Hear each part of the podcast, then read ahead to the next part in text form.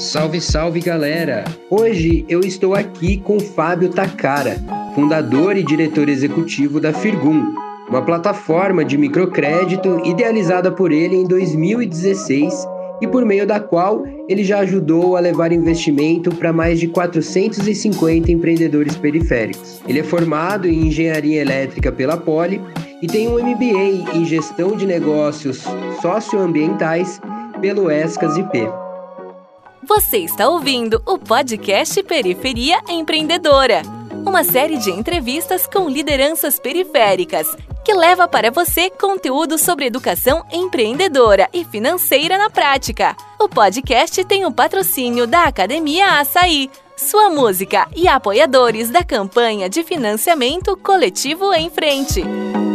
Fábio Hideki Takara, seja bem-vindo ao podcast Periferia Empreendedora. Tudo bem com você? Tudo bem, muito obrigado pelo convite, Lemuel. Beleza, meu parceiro de trabalho, sócio, queria aqui que você falasse um pouquinho sobre você, sobre a sua história, quem é o Fábio Takara e, e o que, que você faz, como que você trabalha. Bom, Fábio Takara é um empreendedor que fundou a Firgun. Ele é filho de descendentes de japoneses e que na infância é, aprendeu com os pais que a educação é o maior patrimônio que alguém pode deixar como herança, porque ninguém consegue roubar a educação de ninguém. Então, pensando nisso, os meus pais se esforçaram muito para buscar dar a melhor educação possível para mim. É, e aí, meus pais, mesmo é, não podendo oferecer tanto luxo, eles se esforçavam para que eu pudesse estudar na melhor escola da minha cidade. Só que aos 12 anos de idade é, veio a crise econômica. Meus pais tiveram que fechar o negócio que eles tinham. Meus pais, eles são empreendedores e naquela época eles tinham uma confecção de jeans. É, uhum. eles costuravam ali para algumas marcas ali do braço. E aí, como veio a abertura econômica, vários produtos vindo da China, meus pais não conseguiam mais competir com esses produtos e tiveram que fechar por conta das dívidas. E a gente é, foi para o Japão, né? Eu com 12 anos de idade, fui morar do outro lado do mundo aí, que a gente não tinha mais condições de ficar aqui no Brasil. Então, com 12 anos de idade, eu mudei de país. 13 anos eu comecei a fazer meus bicos aos finais de semana, então comecei a trabalhar bastante cedo. E aí com 14 anos de fato eu trabalhava durante o dia e fazia o meu colégio períodos da noite. Então já desde cedo eu ajudava meus pais aí nas contas de casa. E quando eu voltei para o Brasil, para poder realizar meu sonho de fazer uma universidade, né, estudar engenharia, eu percebi que a gente tinha aqui no Brasil uma desigualdade social muito grande, né? É, eu já sabia hum. disso,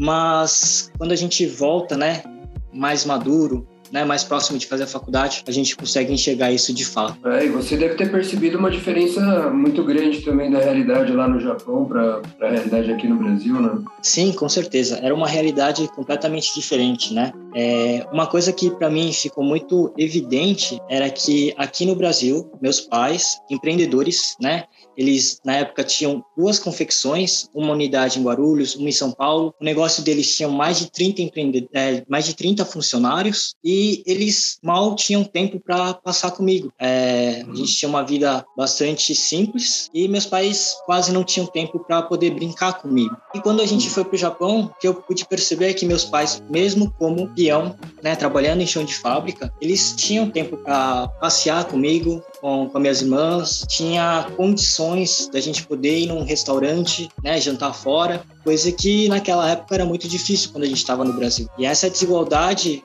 ficou muito evidente, assim. Meus pais, como peão no Japão, davam melhores condições de vida né, para mim e para minhas irmãs do que no Brasil como donos de negócio. Então, isso para mim ficou de fato muito evidente. Quando você chega aqui no Brasil, depois que depois que você estuda, enfim, como é que é o começo da sua carreira profissional, assim, como que você decidiu aprender nessa área do microcrédito, né? E por que você decidiu fazer isso? Quando eu voltei para fazer a faculdade, eu tive a oportunidade de estudar fora, né? Passei um ano estudando numa universidade da Bélgica e lá também eu percebi essa questão da desigualdade social. Quando eu voltei para o Brasil para terminar né, a, a, faculdade, eu tinha um sonho de empreender, mas empreender numa área completamente diferente que a gente trabalha hoje na Firgu, né? Eu queria empreender na área de engenharia biomédica. Eu vi que aqui não tinha muito esse espaço, eu não conseguia entrar, né? Não encontrei nenhuma empresa é, dessa área que eu pudesse trabalhar.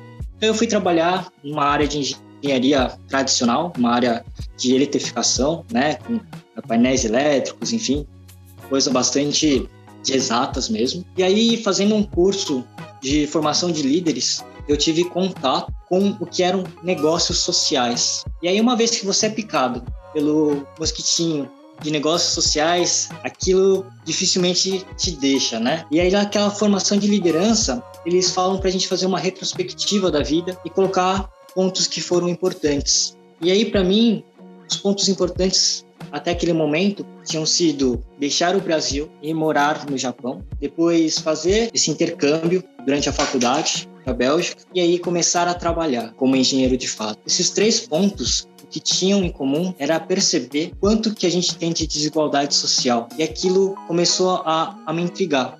E aí nessa formação de líderes uma colega, a Andrea, ela falou: Ó, oh, queria muito trazer esse modelo é, do Kiva para o Brasil. Kiva é uma plataforma americana que faz empréstimos para microempreendedores para quase todos os países no mundo. E eu olhei aquilo ali e falei, cara, que interessante, né? Meus pais, quando empreendedores tinham dificuldade de crédito, e aí por conta disso a gente teve que se mudar. Quantas pessoas será que não existem no Brasil que tentam empreender e não conseguem crédito no mercado e acabam, né, falindo? E ali foi onde eu entendi qual que seria o meu negócio, o que que eu gostaria de fazer. Então, vendo, analisando aquela situação, percebi que uma forma de conseguir reduzir a desigualdade social, para que mais pessoas pudessem ter acesso a melhor educação, melhor saúde, etc., era de fato ajudando que esses microempreendedores tivessem acesso a capital de uma forma humanizada, com menos burocracia, com juros adequados às suas realidades, para que então a gente pudesse fomentar o empreendedorismo e essas pessoas pudessem gerar empregos.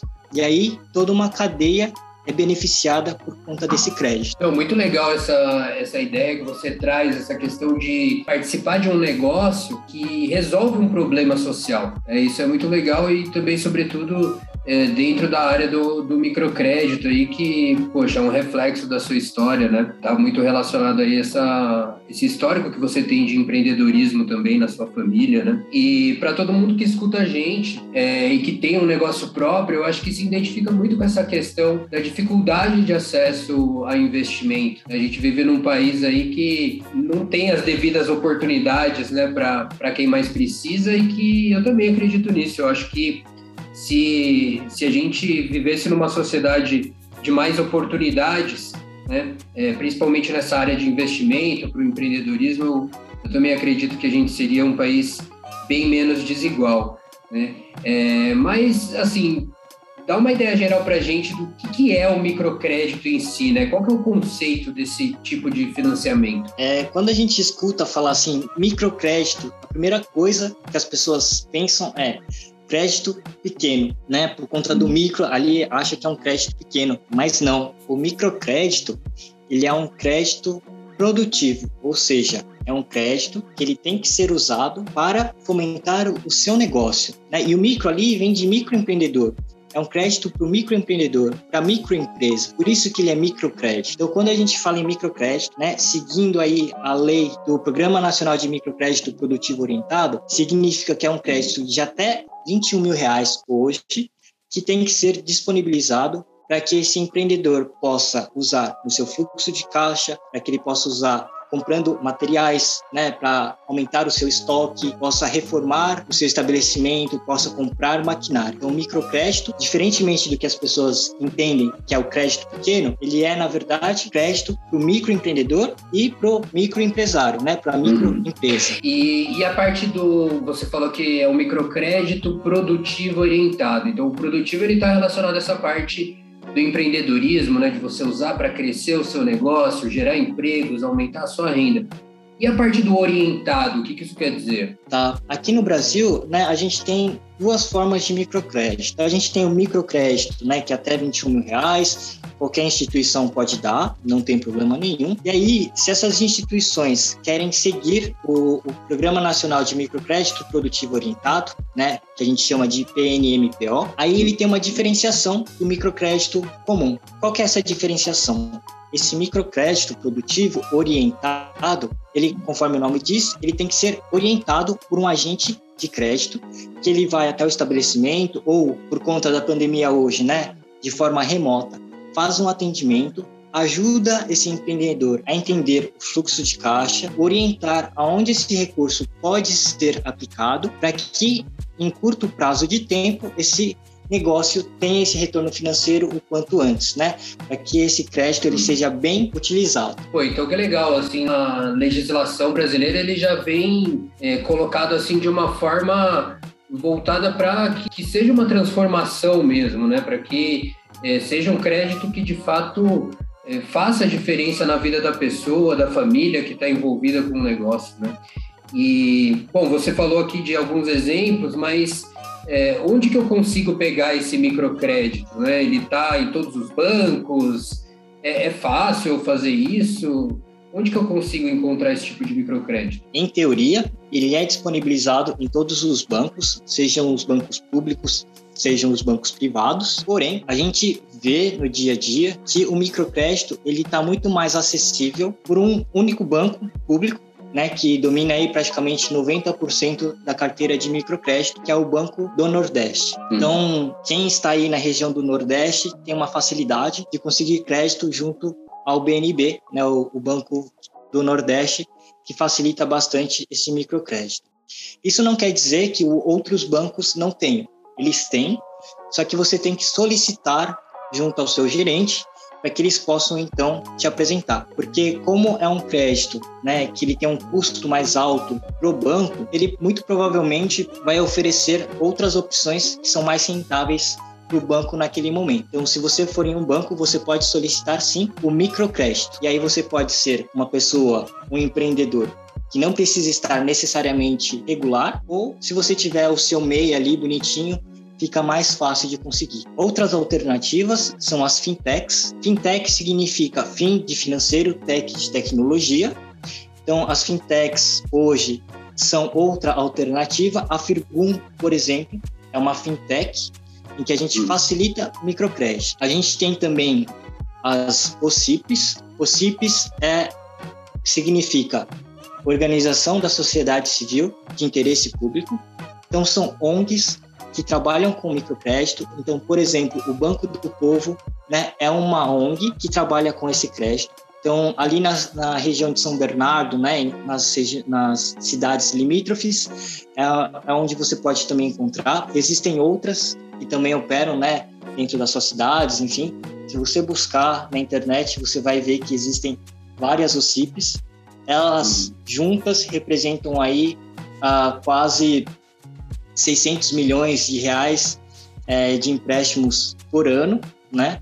É, então, eles são o segundo player é, de mercado, né? São as a, juntas elas ocupam a segunda posição que mais emprestam microcrédito depois do Banco do Nordeste. E a gente tem as sociedades de crédito ao microempreendedor. Essas sociedades, elas são um pouquinho mais difíceis de serem encontradas, mas você também consegue encontrar por meio da internet, né? Elas são conhecidas como SCM. E a gente tem hoje as ESCs, né? Que são as empresas simples de crédito. Mas essas empresas simples de crédito não necessariamente trabalham com microcrédito, tá? Elas uhum. são uma empresa de crédito e que elas podem cobrar juros aí é, bem mais altos. O que é interessante do microcrédito é que ela tem uma limitação pelo Banco Central que os juros não pode ultrapassar de 4% ao mês. O que normalmente o microempreendedor que tem uma, um nome negativado ou tem pouco histórico de crédito e nos bancos acaba conseguindo um crédito com 5, 6% de juros na sua pessoa física, quando ela solicita o microcrédito, o banco não pode ultrapassar os 4% ao mês. Bacana, interessante. E então, assim, desde o meu banco, por exemplo, o Banco do Brasil, Caixa Econômica Federal, eu consigo é, acessar o microcrédito também, até é, buscar na internet essas opções é, mais tecnológicas, né, de, de bancos digitais, eu também consigo fazer um microcrédito por lá, né? É, e, assim, uma vez que você quer fazer um microcrédito, né? Quais são os tipos de, de documentos que eu preciso ter? Né? Você falou que em alguns casos eles vão pedir o, CNPJ do MEI. É, que tipo de outros documentos assim eu tenho que ter em mãos na hora de buscar esse tipo de crédito? Bom, para esse tipo de crédito, a gente tem a documentação base que a gente pede, né? Que é sempre o comprovante de, de endereço, o seu RG, o seu CPF, né? E aí, para que você tenha esse crédito aprovado, muitas vezes o banco vai solicitar um extrato bancário, o seu livro caixa, para poder ter a comprovação de, de faturamento, né? Para eles poderem entender qual que é a saúde financeira do seu negócio. Você tem capacidade de gerar é, renda né, com o seu negócio, a gente sabe que o microempreendedor normalmente tem o seu livro caixa ali com as anotações diárias. Então, esse é um, uma forma de você conseguir comprovar que você tem um negócio gerando renda né?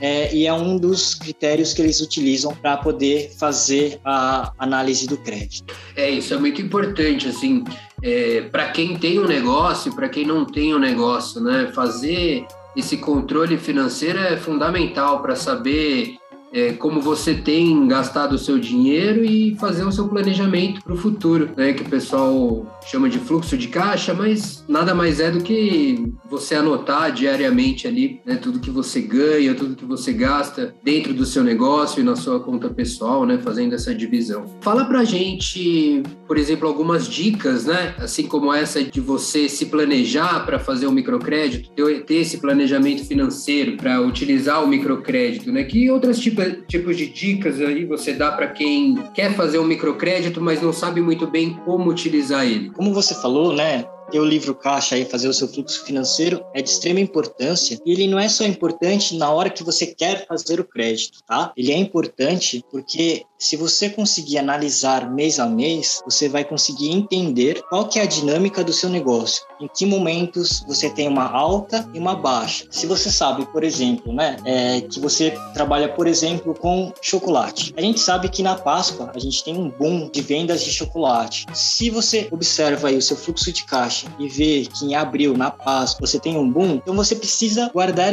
um pouco de recurso aí ao longo do tempo para que alguns meses antes você possa comprar mais chocolate para você poder fazer bombons e vender. Talvez esse recurso não seja o suficiente, porque você está prevendo que você vai conseguir vender muito mais. Aí fala, bom, então um pouquinho antes de abril, eu vou lá no banco, vou solicitar o crédito, porque eu sei que naquele período eu vou ter um aumento de vendas e aí eu consigo usar esse crédito para comprar maquinário, para poder aumentar minha produtividade, para contratar uma pessoa que possa me ajudar, para comprar mais chocolate, para comprar mais formas, etc. E aí você vai saber que aquele dinheiro vai ser bem usado. Então, o fluxo de caixa, né, o livro caixa, ele não é simplesmente para você só fazer anotações e apresentar para o banco no momento que você quer o crédito.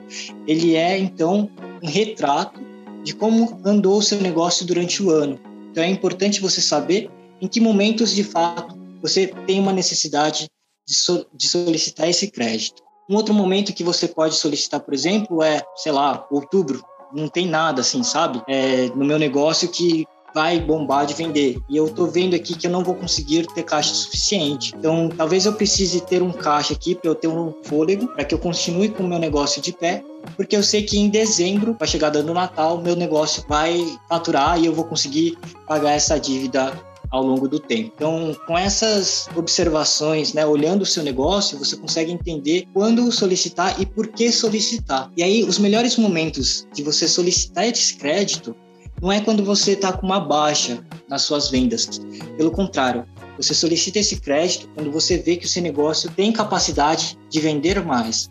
E aí você vai comprar para poder fazer um estoque nas vendas, para ter as suas vendas, vai poder contratar gente, fazer a reforma do seu estabelecimento, comprar maquinários para aumentar a produtividade. Esses são os melhores momentos, quando você vê que o seu negócio tem capacidade de crescer. Aí sim você vai estar utilizando o crédito de uma forma consciente para que o seu negócio se mantenha de pé, consiga gerar renda e também, por que não, gerar emprego. Não, é muito legal você trazer essa visão, porque às vezes é comum né, a gente ver uh, as pessoas querendo utilizar o microcrédito como a última esperança, a última cartada ali, né, para tentar é, reviver um negócio ali que não está indo muito bem. Eu acho muito legal que você traz essa perspectiva é, de não, de, de, buscar o microcrédito e ver ele como um investimento mesmo, né, para aproveitar uma oportunidade aí é, que está sendo, que está aparecendo ali na sua frente, que você consegue identificar também é, por meio desse, desse histórico financeiro que você está fazendo, né? E assim, na, na sua opinião, você acha legal também fazer um microcrédito, é, por exemplo, assim, quem está querendo começar, quem nunca teve um negócio próprio, e está querendo começar, qual é a sua opinião? Assim, você acha que vale a pena nesse momento fazer um microcrédito? Nesse momento que a gente está de pandemia, não é o melhor momento de solicitar um crédito para começar um negócio, né? É, existem outras maneiras de você conseguir iniciar um negócio sem que você tenha que fazer uma dívida. Parece um pouco estranho, mas existe sim algumas possibilidades tá? Por exemplo, eu quero vender coisas pela internet. E aí hoje existe um modelo que chama é, drop shopping, que aí significa que a pessoa que quer comprar compra de você, só que você não tem o produto. Com o dinheiro que você recebeu da pessoa, você vai comprar a outra pessoa e aí você manda despachar direto para o seu cliente. Ou então, por exemplo, é, você quer começar a vender é, marmita, etc. Então, pouco recurso, você consegue né, fazer marmitas ali para começar a vender no bairro, etc. E aí, vendo que esse negócio tem como dar certo, aí sim você pode solicitar o microcrédito para poder crescer. Porque se você usar esse recurso de uma forma errada, além de você não conseguir fazer o seu negócio crescer, né, porque você não vai ter testado isso antes, você vai criar uma dívida. Então, antes de investir de fato no negócio, primeiro testa, testa pequeno, e aí vendo que existe público vendo que existe uma demanda, aí sim faz sentido você investir para poder crescer. É, dessa forma você vai ter muito mais consciência, né, do, de onde investir o dinheiro, de como investir esse dinheiro, né, e aí diminui o risco, você vai ter uma segurança muito maior é, do retorno né, desse investimento, é, e aí tem muito mais chance de dar certo. Bem bacana. Tem um exemplo Diga. que é bastante notório, assim, que é o caso da Michelle, né, da boutique de crioula. Uhum. Ela é uma empreendedora super famosa aí. E ela falou que ela começou o negócio dela com 500 reais. Assim, era o recurso que ela tinha ali em mãos. Ela não foi no banco pedir dinheiro para começar o seu negócio, não. Era o recurso que ela tinha naquele momento. Ela foi lá, comprou pano para fazer turbante e começar a vender.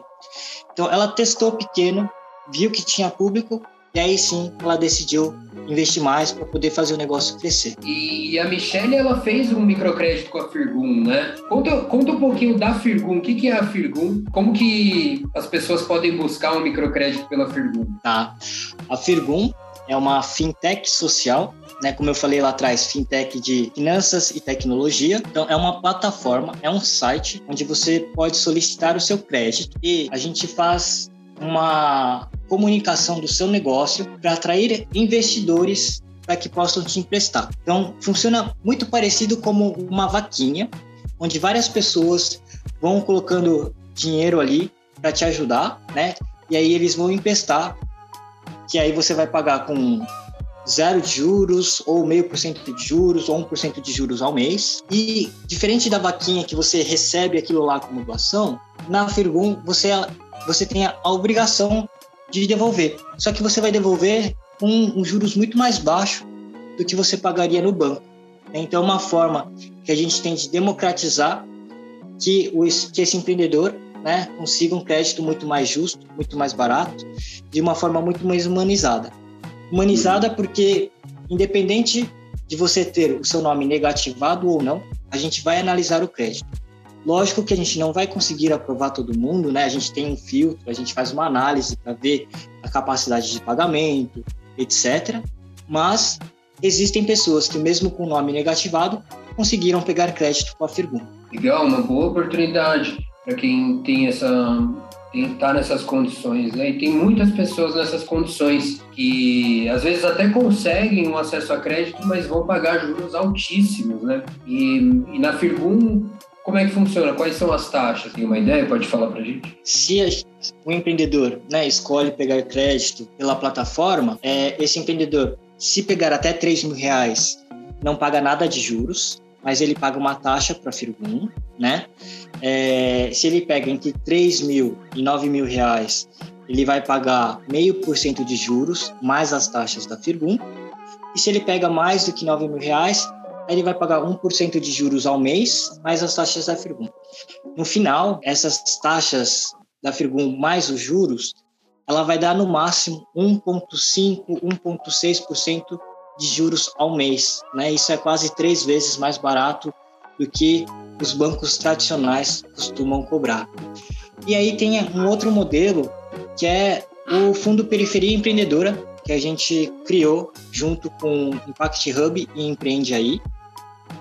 E aí são créditos de até 3 mil reais. E aí a gente tem uma política de juros zero. O que significa isso? Significa que se o empreendedor pagar todas as parcelas em dia, as últimas parcelas a gente vai adequar para que ele só pague o valor do principal. Ou seja, pegou 3 mil reais, ele vai pagar 3 mil reais de volta.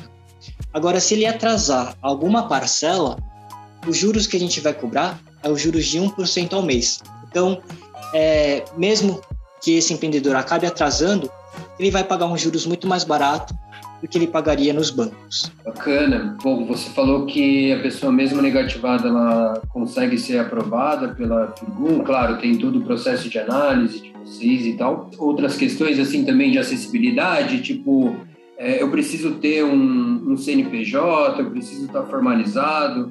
É, fala um pouquinho desses documentos aí que são precisos para fazer o microcrédito com a Firgum.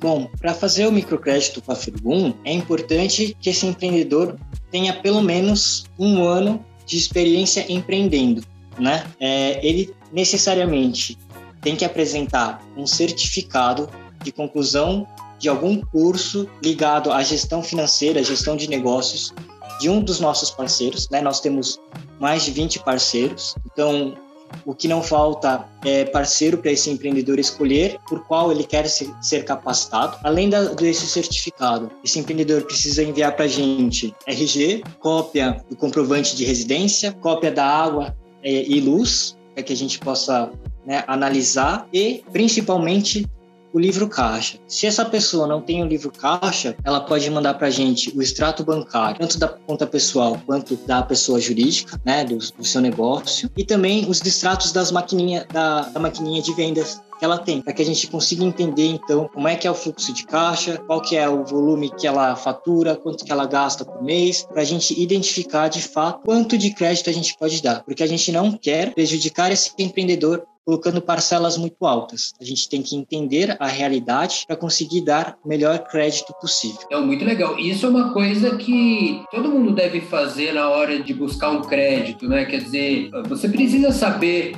quanto que você consegue pagar por mês de parcela antes de, de aceitar um valor de um crédito, de pedir um valor do crédito, né? E é legal que na Firgum é, essa conta, esse cálculo, ele é feito junto com o empreendedor né, junto com as informações que ele está é, ele tá enviando, que ele está comprovando ali. E é muito bacana essa parte também de fazer esse, esse crédito personalizado para as necessidades do negócio e que seja acessível para pessoas negativadas, para pessoas informais, né, que não tenha um CNPJ, que não precisa dar garantias né, para fazer esse crédito. É muito legal que a maneira como a pessoa tiver para comprovar né, esses, esses, ganhos e gastos, esse livro caixa que você comentou, é, aí consegue a, a comprovação e consegue a liberação de um recurso ali que faça sentido dentro da realidade. E, bom, para quem sabe, assim, já tem é, esse planejamento, está fazendo a lição de casa dessas anotações e já conseguiu identificar ali boas oportunidades no seu negócio para aproveitar. Podem ver o microcrédito como essa é, possibilidade de investimento no negócio, é, mas podem ter medo de fazer o crédito. É, quem está escutando a gente já pode ter passado por essa, esses momentos de buscar investimento, mas por medo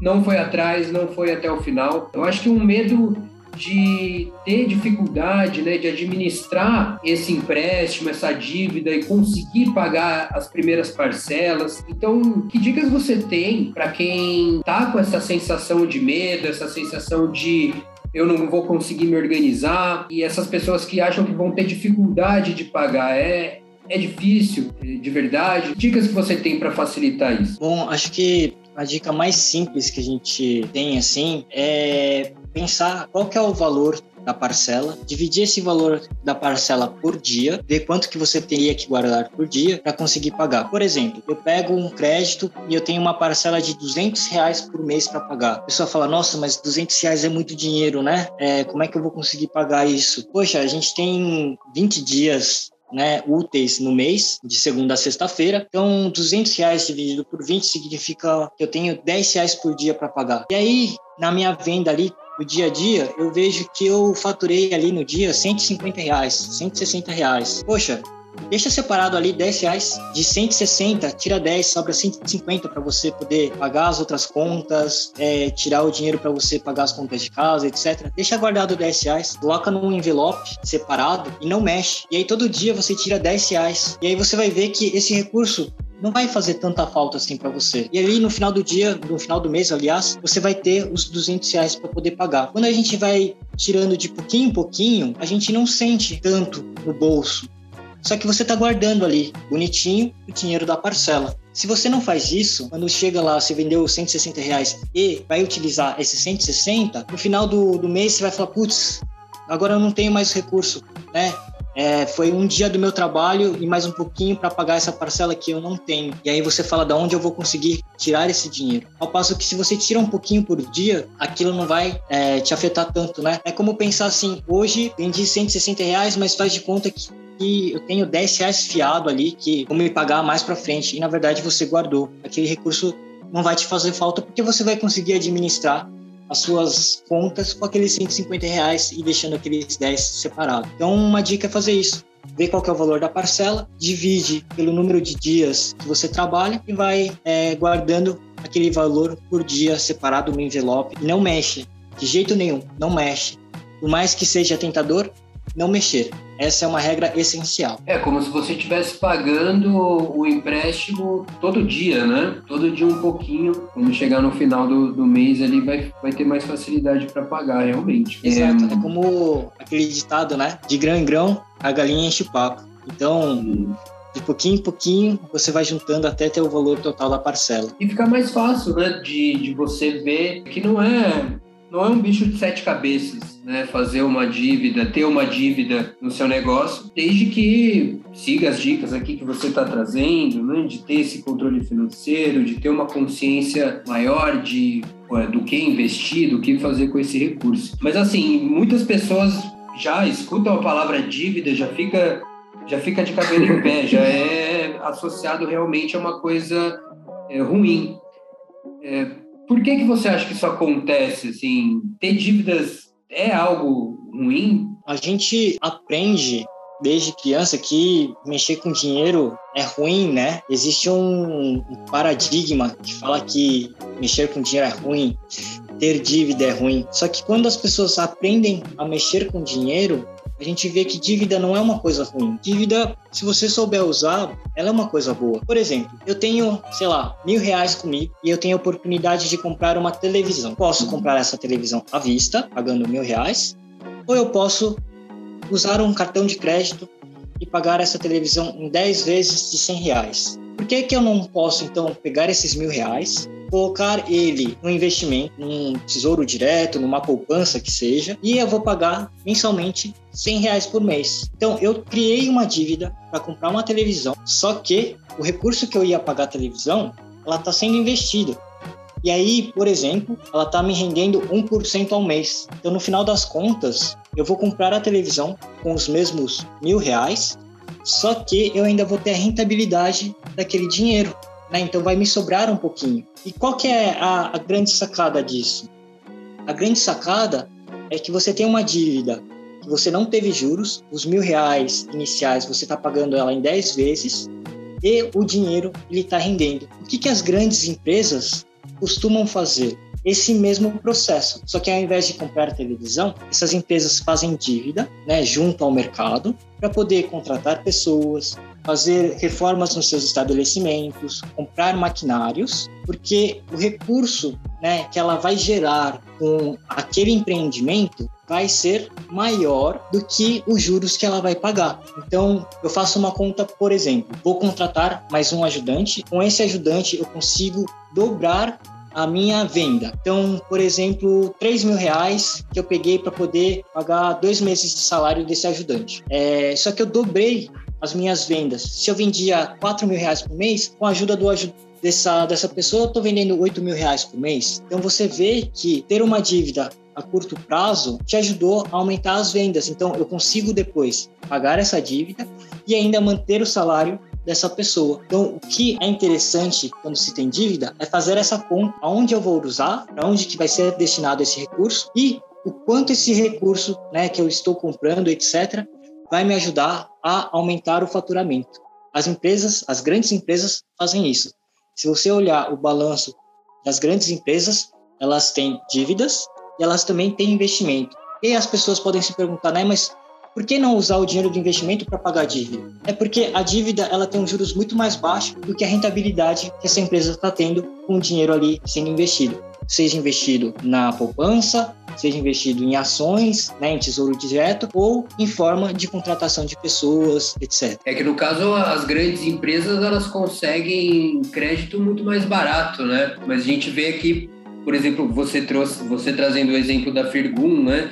é, de ser um, um, juros ali um mais caro que tiver de 1,5% ao mês, fica competitivo, fica interessante é, ter uma dívida. Né? Então, assim, um resumo do que você está falando, acho que dá para a gente colocar em poucas palavras aqui, é que é, desde que a dívida ajude você, o seu negócio, a gerar mais recurso, né, mais renda, a gerar mais produtividade, está é, te trazendo mais rentabilidade, aí a dívida é algo positivo, realmente, né? E aí, juntando com essa dica que você trouxe de dividir o custo da parcela por dias, né? E guardar esse dinheiro diariamente, esses 10, 15 reais por dia, para fazer o pagamento, aí a gente vê que é, realmente dá para trazer para a nossa realidade essa questão do endividamento, dá para é, olhar para isso com mais tranquilidade e ver que isso pode ser uma força de crescimento para o nosso negócio. Você tem alguma outra dica que você queria trazer? Alguma coisa que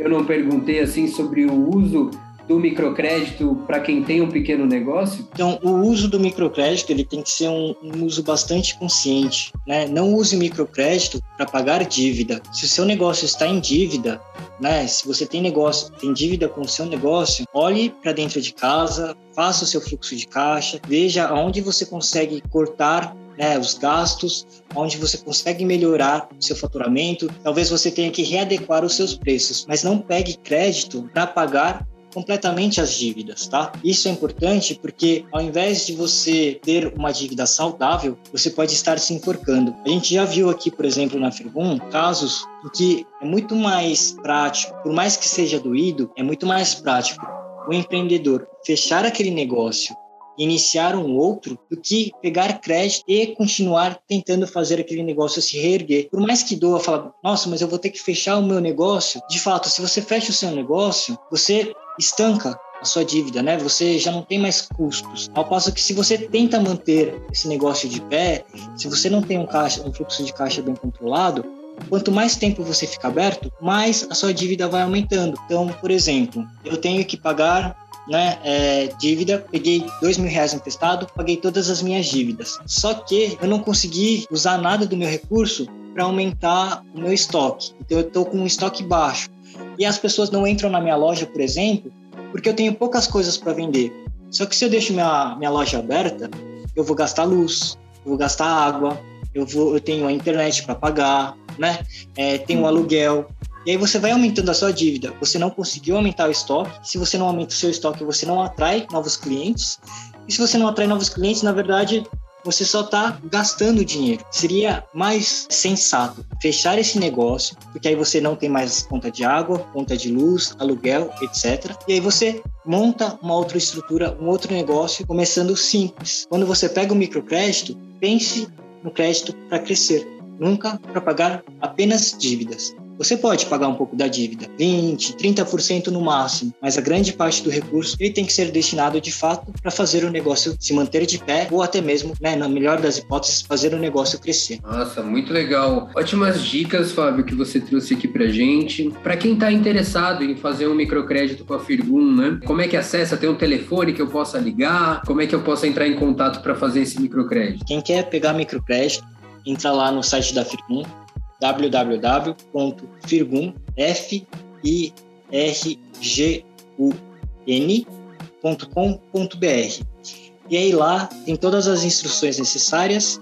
E aí, se você precisar dar em contato, tirar dúvidas, você pode entrar em contato por e-mail, que é o contato@firgum.com.br, ou então por WhatsApp e ali no site mesmo você vai encontrar no rodapé da página lá o link do, do WhatsApp para você poder tirar suas dúvidas. Maravilha. Obrigado, Fábio. Até mais. Até mais. Podcast Periferia Empreendedora. O podcast tem o patrocínio da Academia Açaí, sua música e apoiadores da campanha de financiamento coletivo em frente.